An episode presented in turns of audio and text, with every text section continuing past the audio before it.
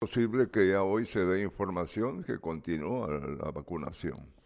Tenemos más. Eh, vamos ahora con la portada del periódico.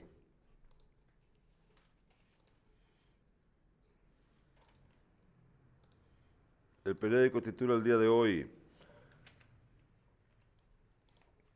Sí, o sea, el, Ministerio de Comunicaciones, Infraestructura y Vivienda tiene contratos con ex empleados de otros Amayoa. GSED, Alfa y Mavico han obtenido contratos por más de 89 millones por Concovial durante la administración del presidente Alejandro Yamatei.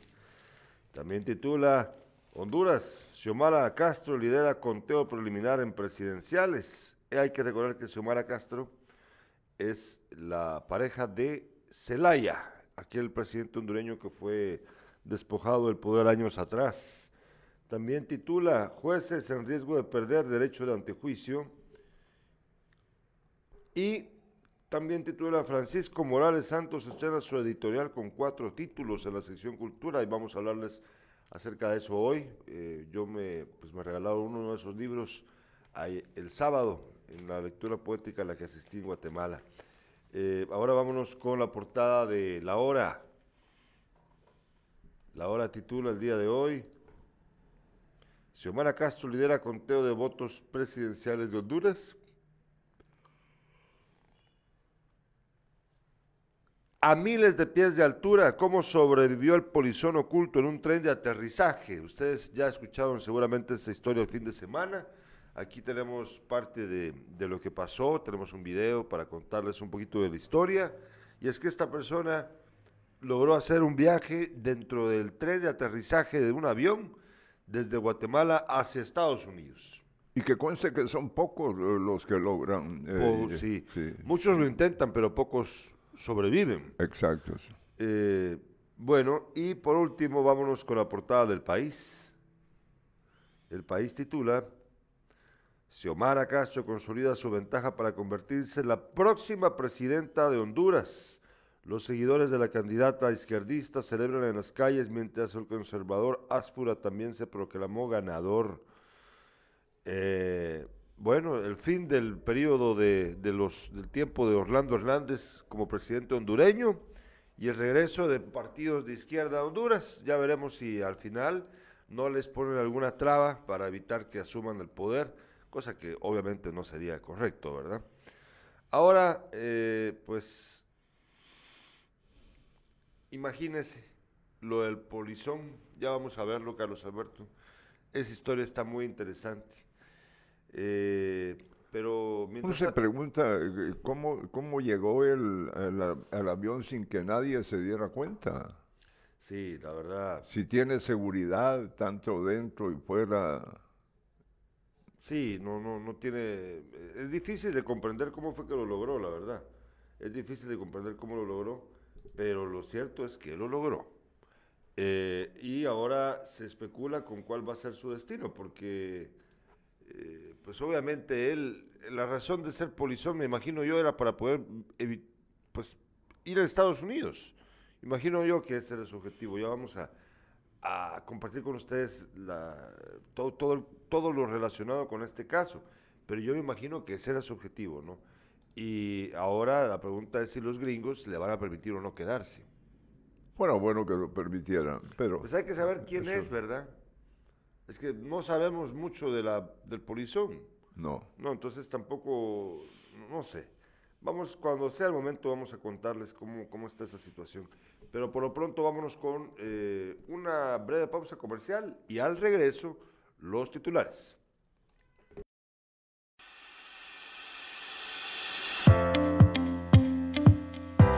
Gracias al buen trabajo de nuestro alcalde, la Municipalidad de Asunción Mita continúa con la realización de los diferentes proyectos para el desarrollo de nuestro municipio tales como ayuda social, red vial, infraestructura, entre otros. Por estos y muchos proyectos más, Asunción Mita está cambiando. Las tres de impacto. Esa es la información. Eh, en un reporte de COVID se informa que continúan en rojo el Progreso, Pasaco y el municipio de Quesada. Tres vehículos participaron en un choque casi llegando a la ciudad de Jutiapa. Afortunadamente no se reporta ninguna persona lesionada, sino que se reporta que el piloto responsable estaba con sus tragos y al parecer logró eh, salir a tiempo de su vehículo y se perdió. En Moyuta, trabajadores del centro de salud esperan que los adultos se vacunen. es una petición que se hace de, Moyuta. Neto Brán, el alcalde de Misco, estuvo ayer en Asunción Mita apoyando a los misqueños. Va a escuchar usted eh, qué fue lo que dijo Neto Brán allá en Asunción Mita, luego que terminó el partido eh, a favor, fue un empate a cero, pero que prácticamente dejaba fuera al Deportivo Mitlán. Mientras tanto, en el estadio Manuel Ariza, Achuapa perdió con el Xelajú Mario Camposé con gol por cero. El equipo achuapaneco va a terminar en el penúltimo lugar de este torneo, con el riesgo de perder la categoría con el próximo campeonato. El próximo torneo. Sí, hay que esperar, no hay tiempo todavía. Bueno, nos dice Luis Olivet, ya vine ya. Ah, vaya. Juan Carlos Salazar dice, buenos días, don Beto Gerardo, buen inicio de semana, ¿cómo les fue el sábado? ¿Cómo te fue el sábado? Eh, ¿Cómo te fue el sábado, Gerardo? Bien, tuve una lectura de poesía en la ciudad capital, eh, eh, estuvo muy interesante, conocí gente nueva también, pero también compartí con amigos de tiempo atrás. Afortunadamente pude juntarme con personas de editoriales guatemaltecas estoy muy contento porque eh, tras la lectura, eh, pues eh, una de las editoriales, la editorial Magnaterra Editores, me propuso publicar de nuevo mi obra que no ha sido publicada y entonces, pues creo que fue algo muy positivo el viaje. Les agradezco. Además, pude traer a mis hijas de regreso. Están aquí para pasar las vacaciones de, fin de año. Tenemos más. bueno, vamos a ver. Aquí nos escribe Osman García, dice, buen día, los estoy sintonizando en la aduana Tecunumán San Marcos. Saludos a todo Jutiapa, bueno. En el otro lado de nuestro país. Supongo que Osman eh, es de origen jutiapaneco, me imagino. Y si no, pues qué bueno que nos ven desde otro punto, desde otra parte de la, de la República. Eh, vamos a ver. ¿Qué te parece si empezamos por los casos de COVID acá en Jutiapa? Y es que, sobre sobre eh, este tema de, del COVID, ah, eh, en Moyuta, según la información de la periodista Catalina Jarquín, de, Ciudad Pedro de Alvarado, eh, piden completar la vacunación. Trabajadores del centro de salud esperan que los adultos sigan el ejemplo de los jóvenes al vacunarse contra el COVID-19. Decenas de adolescentes de 12 a 17 años de la zona fronteriza ya completaron su esquema de inmunización. A partir de esta semana se habilitará espacio en el puesto de salud para que puedan recibir su dosis, ya sea en AstraZeneca para adultos como Pfizer para los adolescentes, dijo la enfermera Celia Muñoz. Los interesados pueden llegar en horario de 5 de la tarde a 7 de la noche y presentar su documento de identificación. Eh, tenemos aquí em, el reporte que nuestro amigo César Leiva, él pues se hace un, su diseño ahí bonito para contarle a la gente cómo está la situación. Aquí está el reporte de César Leiva acerca de los, de los municipios de, de Jutiapa, eh, con el semáforo epidemiológico, veamos, por favor. Ahí, ve, ahí aparece eh, la situación actual en el departamento. Eh, fíjese usted que los municipios que están en amarillo son Jutiapa, Agua Blanca, Asunción Mita, Chupiltepeque, Jerez, El Adelanto, Zapotitlán, Comapa, Conhuaco, Moyuta y San José Catempa. En color naranja, Santa Catarina Mita, Atezcatempa y Jalpatagua. Y en color rojo, El Progreso, Pasaco y Quesada. Fíjense que yo estaba revisando durante el fin de semana, en los últimos días, eh, el Hospital Nacional de Jutiapa no, no, ha comunicado con la asiduidad con la que antes lo hacía acerca de los casos de COVID. Pero yo entiendo por qué es, pues lo que pasa es que eh, ha disminuido bastante. Fíjate de que, por ejemplo, el reporte del 22 de noviembre del hospital eh, consigna cuatro personas ingresadas, uno en positivo pediátrico, es decir, un niño, y tres en área de sospechosos recuperados ninguno y fallecido una persona, una persona en el área de sospecha. Eh, y para el 26 de noviembre, hace pocos días, hace tres días, se reportaba una persona ingresada en el área de positivo, seis recuperados, o sea que los que habían llegado tiempo atrás se habían logrado recuperar, y ni un solo fallecido. Esto, pues es obviamente muy, muy eh, motivador, imagino yo, para el personal del Hospital Nacional de Jutiapa, porque el este año ha sido un año muy duro. Eh, han atendido muchísimo a pacientes por COVID, se han sobrecargado. Recordemos que los meses de mayo, junio y julio fueron meses, ah, y agosto también, fueron meses muy duros, muy duros. Eh, mucha gente falleció muchas amistades han fallecido, pero la enfermedad poco a poco, el virus poco a poco ha ido, ha sido, ha ido siendo eh, en cierta medida controlado por la ciencia. Eh, en tiempo récord se logró crear una vacuna, bueno, varias vacunas, varias, varias variantes de la vacuna contra el COVID por muchas farmacéuticas. Ahora incluso ya hay una pastilla que sirve para aminorar los efectos de la enfermedad.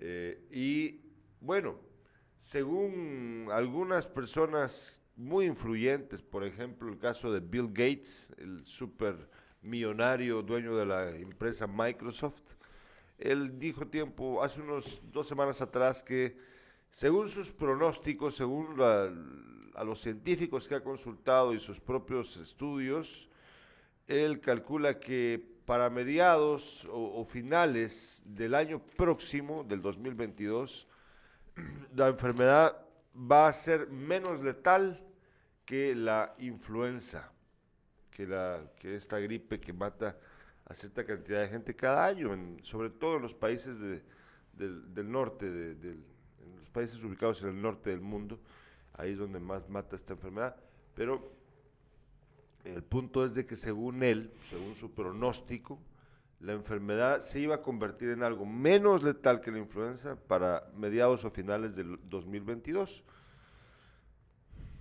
Pero debemos ser responsables, Gerardo, para que esto se logre.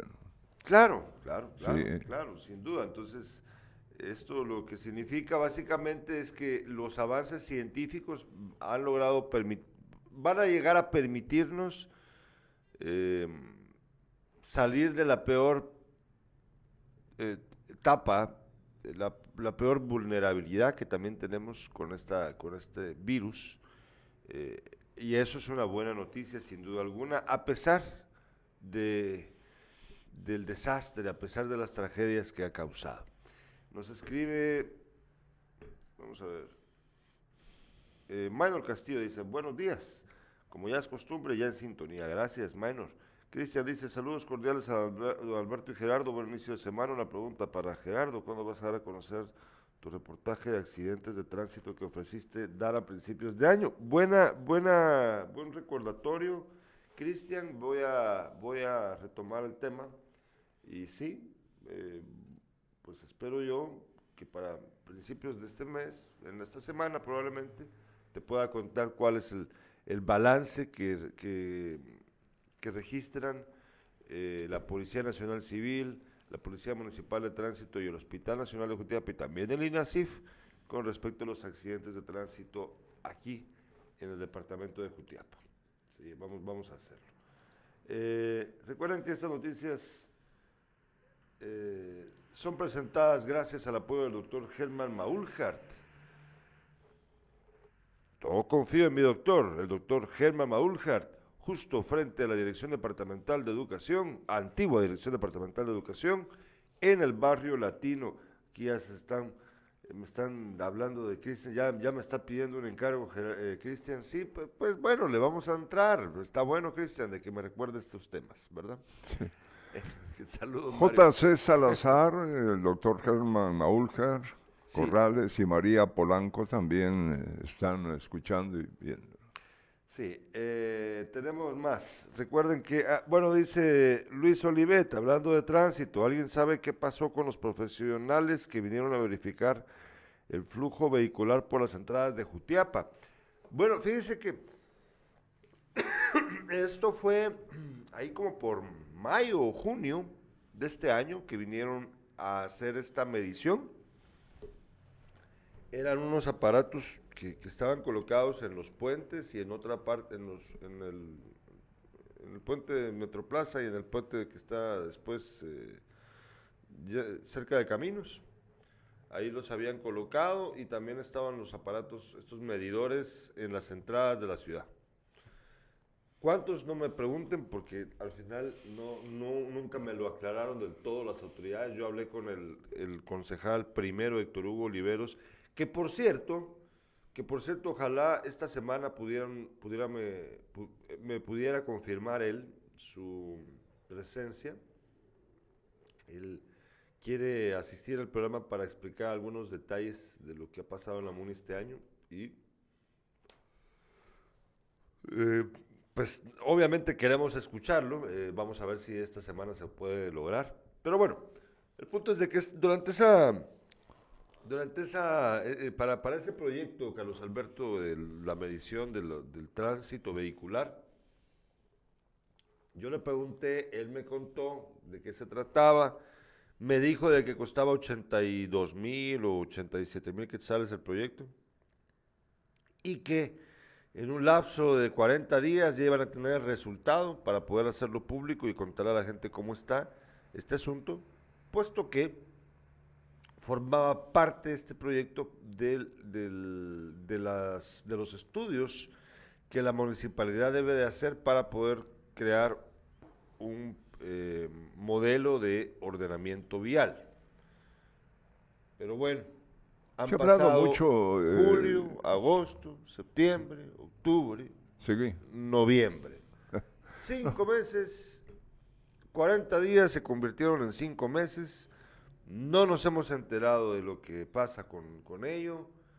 Eh, no ha habido ordenamiento vial de ninguna naturaleza, salvo lo que se ha hecho con el plan Circula Seguro, que pues ya vemos que es una, una de cal y otra de arena.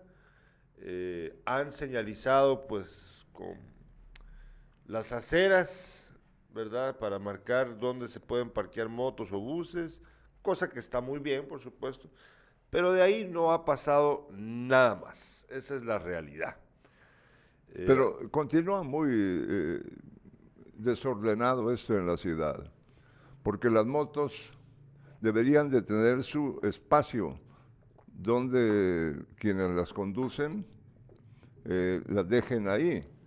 Pero resulta que más adelante las tenés entre vehículos, entre carros y todo. Ah, pues es que la gente aquí hace lo que quiere, ya, Exactamente, con eso. Lamentablemente así es. Nos, aclara eh, Augusto, sí, yo me confundí, Augusto, Héctor Hugo Oliveros es concejal segundo, no concejal primero. Es cierto, el primero es don Jorge Román. Bueno, eh, fíjate que para terminar con el tema de lo, que la pregunta que hacen los, espectadores de lo de la del sistema del estudio este que hizo la municipalidad, yo sí creo que la MUNI debería de, venir y, de que yo recibo a cada rato de Osmin Castro, por ejemplo, notas. Yo, todos los periodistas recibimos notas de la MUNI, nos mandan al WhatsApp notas, pero nos mandan puro relleno nos mandan pura cosas que no, no ven a cuento, que hoy inauguraron una clase de, peinado, que no sé qué, para, para gente que quiere aprender el oficio de peinar y de cortar el pelo. Está muy bien, o sea, son cosas que tienen su valor, yo no digo que no, pero, pero, los, pero las cosas importantes como, como el resultado de este estudio, nunca te lo mandan. Claro, uno, uno como periodista puede preguntarlo, voy a hacer, ¿verdad? Pero lo que quiero decir es de que ellos no lo mandan y, queda ese vacío, ese vacío acerca de las cosas que de verdad importan, porque pues yo quiero saber cómo está, pero no solo yo como periodista, sino el vecino, ¿verdad? Al vecino es que se deben de venir y contarle, pues, porque se gastó una buena cantidad de dinero y la verdad no tenemos idea de cuál fue el resultado final de ese estudio. Fíjate que ahorita, Carlos Alberto, como te conté el fin de semana, les contaba, fui a traer a mis hijas a, la capital, aquí están ya conmigo, fui a leer poesía, tenía meses de no ir a la ciudad capital. Eh, me tocó el día que fui, que fue el sábado, pues, a mediodía, eh, esperar en, la, en, Quesada por la reparación del bacheo que se está haciendo en el sector, que es una buena noticia, a pesar de que no es el trabajo que la gente quería, que la gente quería el cambio completo de la carpeta asfáltica, eso no, no se va a poder hacer, están nada más bacheando, pero no sé si se dice bachando o bacheando, ¿cómo será? Porque la verdad no, nunca he entendido cómo si esa palabra realmente existe o no, si es un invento. Bacheo, ¿no? Voy a averiguar aquí metiéndome la... Viene de bacheo. Sí, por eso, pero no estoy seguro de si existe la palabra, voy a buscarla en la RAE. Pero bueno, el punto es de que me quedé esperando ahí como por una... Ah, pues fue la hora y media, me disparé la hora y media ahí. Eh, yo ya había leído comentarios de, de personas en las redes sociales que por un lado, algunos estaban quejando de, todo lo que hay que esperar. Por otro lado, otros decían, puchis, pero es que nunca queremos, nunca estamos satisfechos. Están arreglándola, tenemos que esperarnos, ¿verdad? Y tienen razón. O sea, ¿cómo vamos a poder eh, contar con una carretera arreglada si no tenemos paciencia? Pues, o sea, obviamente nos va a molestar, pero, pues, ¿qué querían? ¿Qué querían? es que es necesario que se tomen el tiempo de arreglarla. Me, aguanté hora y media. Pero lo que te quiero decir con esta historia es que la cantidad de vehículos es enorme. La carretera interamericana eh, llena de vehículos de los dos lados, esperando pasar. Muchos camiones, muchísimos camiones, fíjate Carlos Alberto. Em, y entonces pensé, puchis, ¿cómo, qué, resultado habrá arrojado estos medidores que tenía, que puso la MUNI ahí para medir el tránsito vehicular? ¿Cuántos vehículos? Porque no te pueden identificar qué tipo de vehículo, pero sí cuántos pasan por, por el puente, por ejemplo. Y en teoría estaban viendo ellos también con otro sistema cuántos, cuántos iban luego se iban por este lado o por el otro, por cuáles eran las, las, calles principales que tomaban para ingresar a la ciudad. Todos esos detalles son muy importantes. Tenemos que, tenemos que conocerlos, Carlos Alberto, y, creo que haría la diferencia también para las políticas públicas de la, no solo de la MUNI, sino de las otras municipalidades. Porque Quesada y, el Progreso formamos parte de la misma línea y Emita, pues todos son la misma línea. la misma, la misma carretera, ¿me entendés?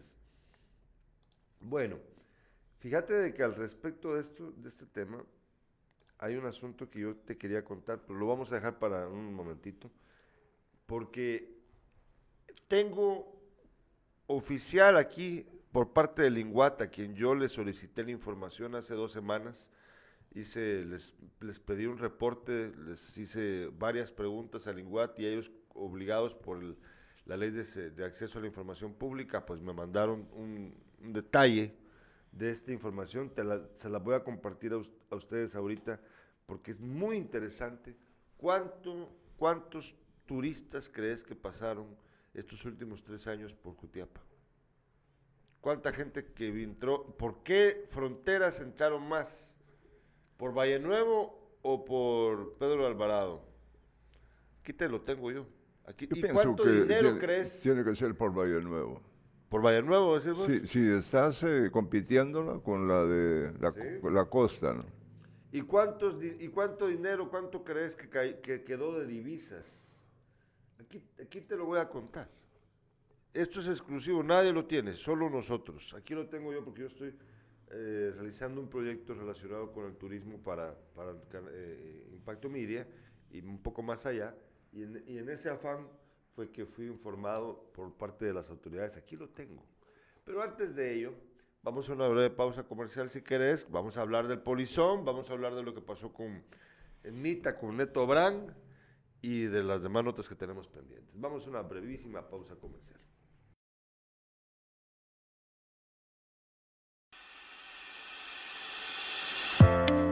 Los cambios en el municipio de Asunción Mita son cada vez más notorios, pues cuando hay esfuerzo, dedicación y compromiso, los resultados son satisfactorios.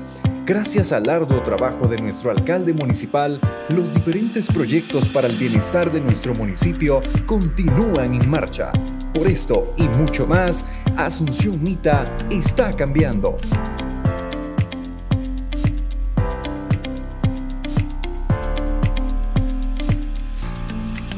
Bueno, nos escriben los espectadores, dice Marvin Leonidas Najarro, que no la vayan a dejar igual a la ruta 23, tienen mucho tiempo de estar en lo mismo.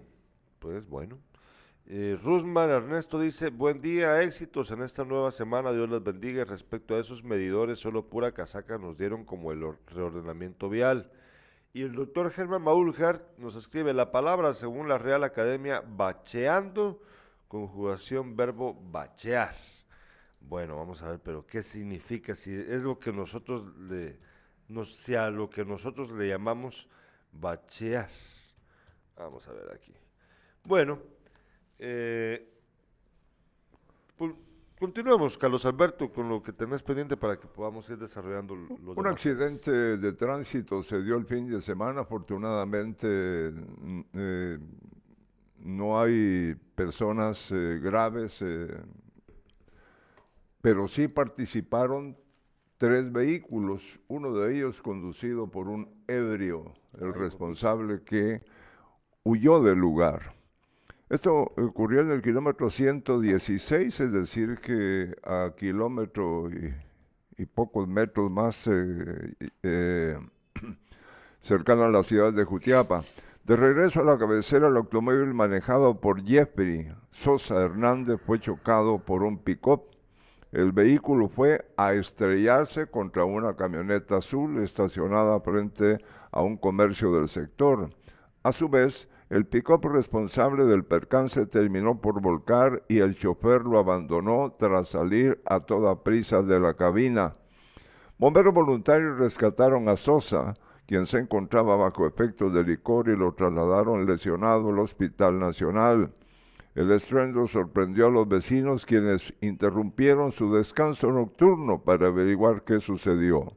Según los socorristas, en el mes se registran 15 accidentes de tránsito en la cabecera con saldo de 13 lesionados y una persona fallecida.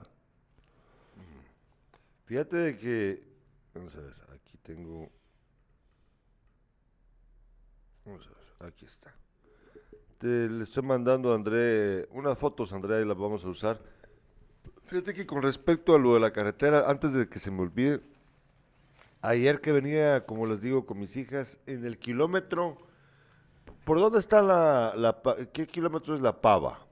Cuando vas a empezar a subir, o sea, cuando ya vas a empezar a subir para llegar a la pava, ¿será el 111? Tal vez, por ahí, ¿verdad? Puede ser. Bueno, pero Sí, llegando, aproximadamente. llegando a la pava, lleg- casi llegando a la pava, había bastante tránsito, como les digo, había, íbamos despacio.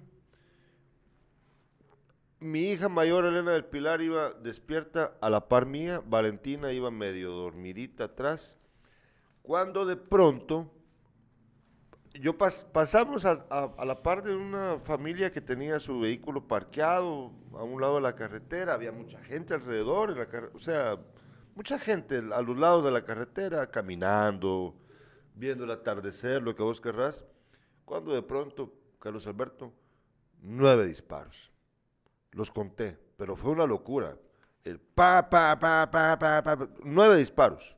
Nueve disparos que yo sentí que pues los teníamos atrás. No atrás sobre que alguien estuviera en la carretera. Yo estoy seguro que era alguien que estaba a, eh, en la a orilla de la carretera. O pudo haber sido algún eh, piloto también, pues. No lo creo. Pero bueno, mi- es mi impresión. Entonces, cuando yo los... Porque Elena venía hablándome y cuando de repente yo escuché los... Espérate, hija, le dije. Porque yo lo que quise era acelerar la marcha, porque Ah, vos no sabes, no sabes qué viene detrás, no sabes. No sabes si los disparos, pues bien pudieron haber provenido de, como digo yo, de alguien que disparó desde la, desde la orilla de la carretera, pero no sabes hacia dónde disparó. No tenés idea a quién le está disparando, si está disparando al aire, si está disparándole a alguien, no sabes. Entonces, pero ¿y a dónde te vas huyendo si no podías rebasar? No Claro. puedes rebasar, tenés que ir detrás del tipo que viene a- adelante. Pero estás eh, avanzamos varios, pasando por la aldea en ese momento. No. como te digo, subiendo para llegar a la parte, a la cima donde está la pava. Ya. Eh, avanzamos los metros, bastantes metros después y ya, ya pues nos calmamos. En lo que íbamos eh, avanzando, venía una, dos, dos agentes de la PNC en moto, que yo creo que allá iban hacia el lugar. Creo, yo creo, porque ellos tuvieron que haber escuchado los disparos. No había cómo no los escucharan. No sé qué resultó, a fin de cuentas, con ello, pero qué feo, qué feo que, que pase eso, eh, qué vulnerables nos dejan, la verdad. No sabes si era un, borracho disparando al aire, como te digo, o si era un ataque hacia otra persona, pero en lo que averiguas, esto, es- esto está muy mal, muy mal. No, bueno, eh, recuerden que estas noticias son presentadas gracias a Gasolinera Milenio y Milenio Market. Gasolinera Milenio, justo en carretera interamericana frente a Caminos y ahora con la tienda renovada. Gasolinera Milenio tiene ahora Milenio Market renovadísimo con las mejores ofertas. Aproveche usted una tienda bonita, bien ubicada y el combustible cabal en Gasolinera Milenio con Milenio Market. Ahora vamos con más. ¿Qué tenías más por ahí antes del, antes del deporte? Porque todavía tenemos más notas. Sí, de- sí, Ah, bueno, sí. va, perfecto. Eh, vamos a hablar ahorita acerca de lo que estaba mencionándote hace un ratito, Carlos Alberto. Eh, vamos a ver, estoy buscando la, la página correcta. Creo que está aquí. Aquí la tengo. Yo creo que te mandé todo, ¿verdad? Ahí aparece todo. ¿Son tres imágenes o solo es una? Dos imágenes de, del Iguat. Ah, vaya. Pues aquí me aparecen más. Pero bueno, ah, bueno, tal vez no. Bueno, fíjate que la primera, ahí ven ustedes el memorando enviado por el Instituto Guatemalteco de Turismo, el INGUAT. Me- Me lo enviaron a mí, yo lo pedí. Fue eh, respuesta a solicitud de información pública, ahí está consignada la información. Eh, yo le pregunté cuántos ¿Cuántos turistas extranjeros visitaron el departamento de Jutiapa en los años 2019, 2020 y 2021. Mira qué cosa, mira qué números, pues. En el 2019, antes de la pandemia, habían reportados 286.265 turistas extranjeros que visitaron el departamento de Jutiapa. 286.265. 2020, primer año de la pandemia, 88.834. Mira qué caída. Y por último, 2021, 26.525. Entendiendo que por supuesto el año no ha terminado, ¿verdad? Luego, en la siguiente página eh, se responde a la pregunta, ¿cuántos turistas extranjeros visitaron el departamento en los años 2019, 2020 y 2021? Ingresando por las fronteras de Valle Nuevo y San Cristóbal respectivamente. Yo pregunté por las fronteras de aquí. Entonces, mira qué interesante. En por Valle Nuevo entraron 200, perdón, en 2019, año prepandemia, antes de pandemia, por Valle Nuevo entraron 13.671 personas, mientras que por San Cristóbal 253.000.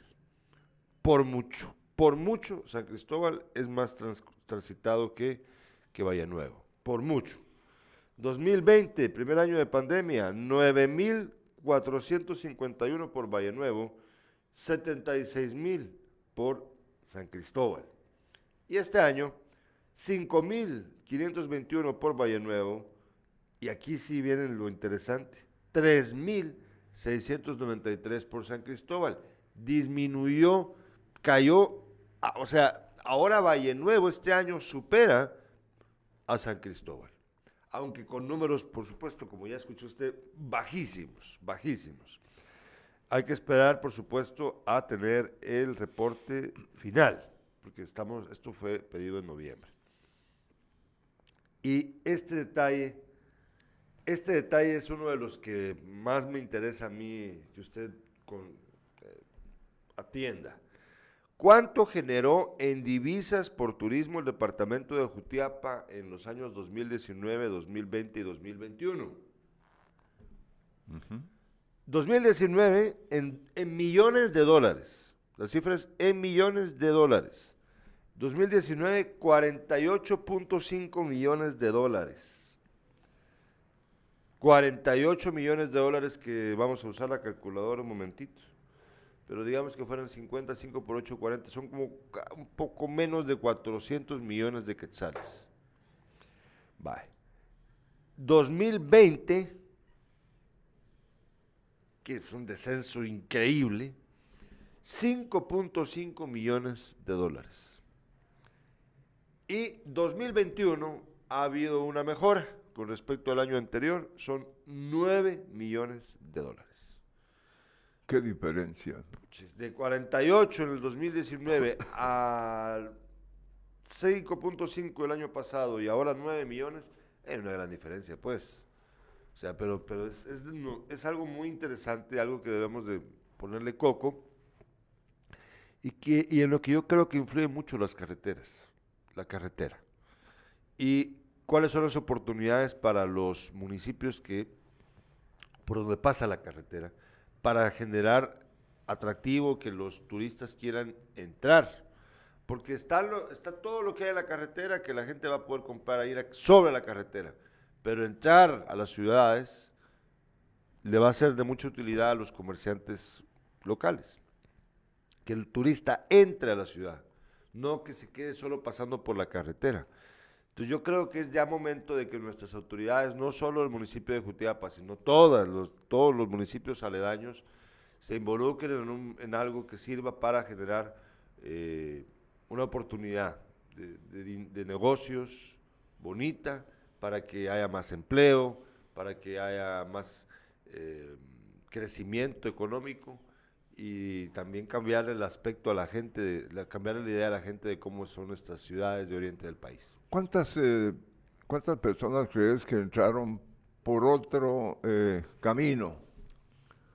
el pues, de Jerez que ya conociste. Sí. Eh. después de Chalchuapa, eh, luego aparece Jerez y está el puesto fronterizo en medio. Por eso quizás solo familias eh, de jerezanos o... Bueno, puede ser, ¿verdad? de Chalchuapa pasan por ese tramo carretero. Sí, yo imagino. Que, que está asfaltado. Sí, sí. Sí. Nos escribe Gilberto Cosío, lamentable lo sucedido con eso que les pasó a las sobrinas y qué terrible que en Guatemala y especialmente muchos tengan los, los 5 o 16 mil quetzales para cargar armas y no ver las necesidades de sus familias y que las autoridades no tengan control más estricto de esas armas. Pues sí, tiene razón Cosío. Eh, para cargar el arma sí, ¿verdad? Pero para lo demás no. Bueno, hablando de, los, de las necesidades de la gente, ¿qué tal si hablamos de lo que pasó con el polizón? Tenemos, tenemos video, ¿verdad? En la nota de prensa libre que te envías un ratito, ahí aparece. Vamos a ver. O no te la envié. Ah, parece que no te la envié. Bueno, ahorita te la vamos a enviar. Aquí está. Ya la tengo. Ahí aparece el video. Ahí va. Fíjate que este polizón, Carlos Alberto, este, esta persona, ah, no, no, no, no te mandé ese, te mandé el, de la granada. Sí, sí, es que el, el del polizón no hay video. Bueno, el hombre que viajó el sábado en las llantas de un avión de Guatemala a Miami fue detenido por las autoridades estadounidenses después de ser atendido en un hospital. Hasta ahora las autoridades no han revelado ni el nombre ni la nacionalidad, porque no se sabe si es guatemalteco, del hombre que fue descubierto en el compartimento del tren de aterrizaje de un Boeing 737 que viajó desde Guatemala a Miami. Lo que sí está confirmado es que el hombre fue arrestado luego que la Agencia de Aduanas y Protección Fronteriza emitiera un comunicado en el que se asegura que la detención fue por intentar evadir la dirección, la detección en el, comportamiento, en el compartimiento del tren de aterrizaje de una aeronave proveniente de Guatemala. Em, fíjate que la, dirección de, aeronáutica civil no quiere dar información para no entorpecer las investigaciones que se llevan a cabo dice que no se proporcionará un informe preliminar quedando a la espera de lo que emane de ellas. No quieren contar qué pasó. Eh, debido a que por ahora se desconoce oficialmente la identidad y estado de salud del hombre, no se puede saber si será expulsado a Estados Unidos de inmediato o seguirá otro proceso legal. Fíjate que en agosto del 2019 un, un ciudadano cubano llamado Junior García llegó escondido en la bodega de carga de un avión que llegó al aeropuerto de Miami procedente de La Habana, Cuba. Se trataba de un trabajador del Aeropuerto Internacional José Martí de Cuba. Casi de inmediato se hicieron recolecciones de firmas y peticiones en línea para pedir que se le considere quedarse en Estados Unidos. Fue arrestado en el momento que fue descubierto, pero luego solicitó asilo político. Permaneció más de un mes en prisión, pero luego su solicitud fue concedida, pues se consideraba que podría sufrir represalias si volvía a su país. Fíjate que es muy, distinto, muy diferente a, que, a lo que un cubano eh, llegue de esa manera a, Miami. Eh, yo, yo, pienso que ese muchacho es, es, guatemalteco y a él no lo van a tratar como de Cuba, ¿no? Pues ojalá y que le den la oportunidad de quedarse a trabajar ahí. Bueno, tenemos más. Ahora vamos a hablar acerca de eh, lo que pasó ayer en Mita. En Mita, sí. Vamos a ver. Sí tenemos, vamos a ver si, de ese sí tenemos el video, ¿sí lo lograste? Lo de Mita y Neto Brand. Vamos a ver aquí. ¿Sí? Sí, perfecto. Vamos a ver qué fue lo que lo que ayer pasó, según el alcalde de Misco, Neto Branca, Carlos Alberto, en Asunción Mita. No solo él, también el jugador Jan Márquez eh, habló del, tema.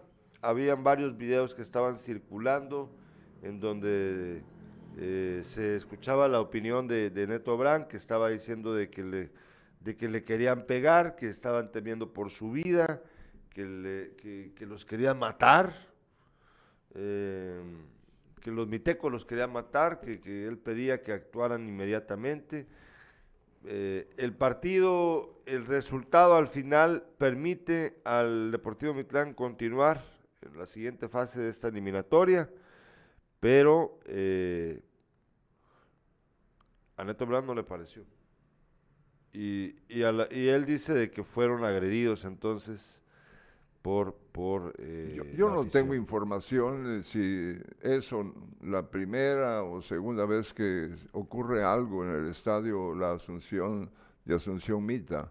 Y eh, la verdad es que el equipo misqueño no es responsable de lo que futbolísticamente sucedió. Ya eh, cuando llega Misco a Asunción Mita, lleva tres goles de ventaja que no pudo eh, superar ni siquiera eh, meter algún gol, sino se eliminó siempre con la misma diferencia de tres goles, mientras que eh, Mitrán conserva anotaciones. Bueno, ahora vamos a ver lo que, lo que sí lo tenemos disponible para, para escuchar lo que dice Neto Abraham. Vamos a, a darle play. Vamos a ver qué dice.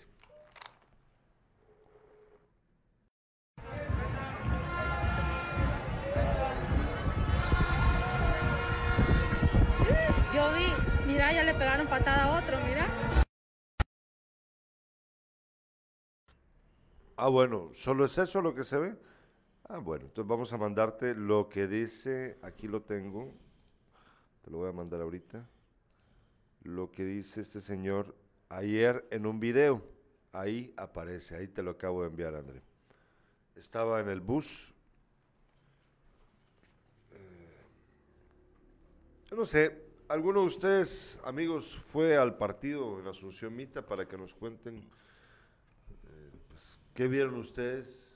Si de verdad hubo un comportamiento inapropiado por parte de la afición miteca, si es verdad o no. Cuéntenos, por favor. A mí me, me quedan muchas dudas acerca de esto. Yo creo que hay una intención malsana de, parte del señor Brand. Tengo la impresión, pero tal, vez ustedes me aclaran si estoy equivocado o no. Fíjate que en cuanto a Jen Marcas, eh, jugador eh, de origen jalapaneco, el capitán del cuadro misqueño denunció agresiones contra los jugadores e incluso él fue trasladado a un hospital por haber sido lesionado en un ojo. Ah, el cuadro visitante también denunció que personas vinculadas con Mitrán les quitaron sus celulares. Bueno, ¿qué tal si vemos lo que dice un poquito el señor Brand? Vamos a ver.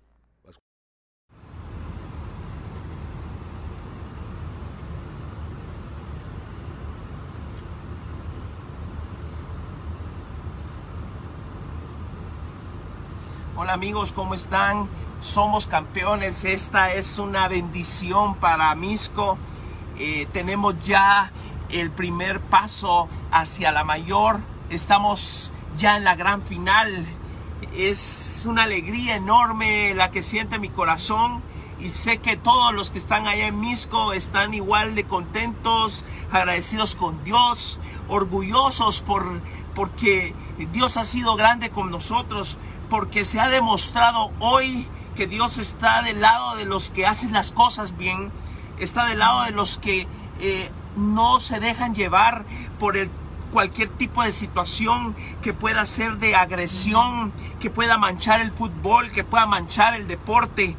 Hoy hemos sido altamente insultados, hemos sido maltratados, hemos sido golpeados eh, con gran tristeza y un dolor en el corazón eh, ver cómo eh, golpearon a nuestro profesor, al entrenador Julio Gómez, el tiburón Gómez, cómo golpearon a Márquez en el ingreso, cómo golpearon a Aragón, eh, entrar en un punto donde estaban todos los hinchas de Mitlán para que nuestro equipo fuera agredido, no darles un vestidor decente, de tenerlos debajo de un toldo, no es justo. No es justo, pero Dios hace justicia con aquellos que en algún momento son tratados mal. yo hago un llamado a la afición guatemalteca que debemos de cambiar la forma de, de, apoyar a nuestros equipos. Debemos de sacar el odio. Eh, eh, está pasando algo en el fútbol que, que cuesta comprender que exista tanto odio en medio de una pandemia, cuando hemos vivido tanta gente eh, morir, cuando hemos visto a tanta gente fallecer. Bueno, esto fue lo que dijo. Hay que, tengo que aclarar, yo estaba confundido, pido disculpas por mi, mi confusión. Eh, es cierto, no fue Mitlán el que pasó, fue Misco. Misco es el que pasa a la siguiente fase, fue eliminado, nos lo, nos lo aclara Augusto Polanco. Eh, sí, eh, esta foto la acaba de publicar Bran eh, hace unas horas. Ahí aparece con Jan Márquez, que pues tiene un parche en su ojo, que pues ellos aducen fue producto de este, esta, de este acto de violencia por parte de aficionados mitecos. Es lo que dieron ellos a entender. Nos dice Rusman Quintanilla, ¿y qué pasó con el reordenamiento del mercado? Aún está ese gran desorden en las calles y banquetas, aún no les ha pasado el susto a los de la municipalidad. Bueno, nos dice Manuel Castillo, hay que recordar que Neto Brand es sensacionalista y lo que busca es siempre publicidad porque no hay publicidad mala. Bueno, miren, eh, si, si ellos fueron agredidos tal y como lo manifiestan, eh, pues qué lamentable. Eh, pero sí hay una, una, sensación ahí un poquito, de, según lo que me han contado algunas amistades a mí que estuvieron ahí, pues hay una exageración, pero me gustaría corroborarlo y, entonces vamos a tomarnos el tiempo de, determinar qué pasó. Esto, pues recordemos, fue ayer, entonces está muy fresco y eh, la verdad es de que está mal si una afición se comporta de forma violenta yo entiendo que tiene que ser un grupo, un grupito, algunas, eh, algunas personas, algunos mitecos que, que no soportaron eh, la situación que lo lleva a quedar sin poder ir a la, a la final, aun cuando el Mitrán terminó en el lugar primero de su grupo. Pero eh, y había jugado contra Misco y, y, no le había ido tan mal, pues. pero el, el, 3 por 0 en Misco fue lapidario. Entonces, ¿qué pasa? Este, en el caso del político, porque este es un hombre político, y, anda casi vestido con los colores de, de, Misco, ¿no? Sí, bueno, pero bueno, Me imagino, me imagino también que, que eh, que la municipalidad de, los que patrocinan, uno de los que patrocinan al equipo misqueño.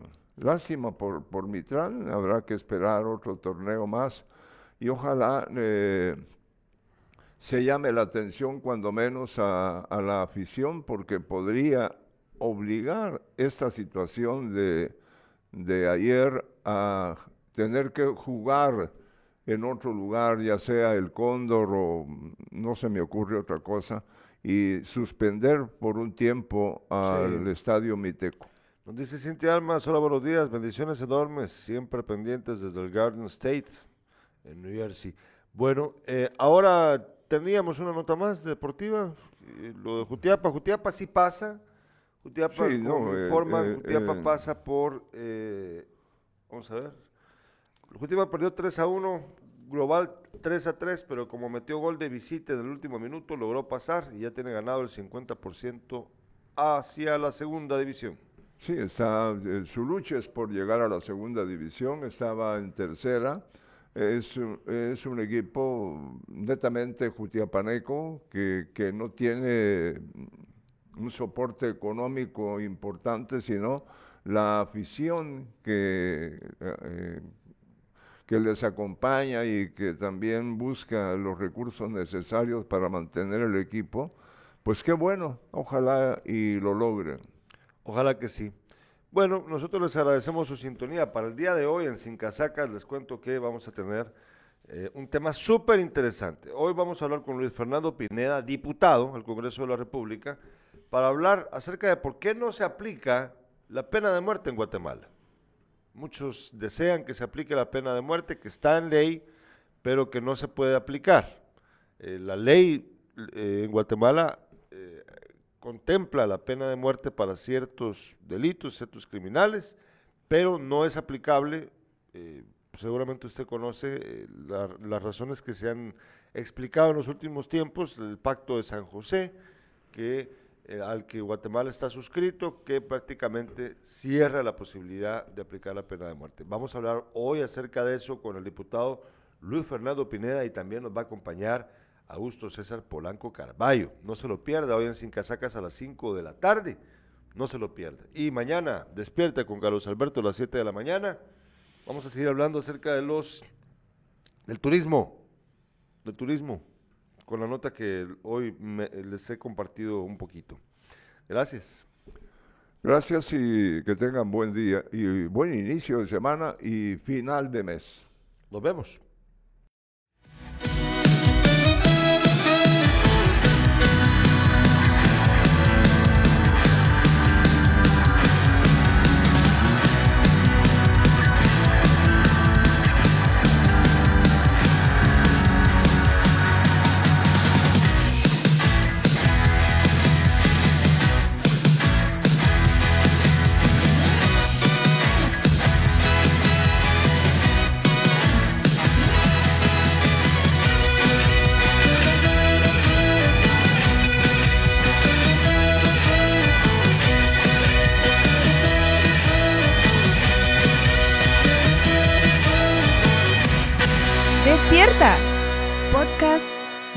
Impacto Media.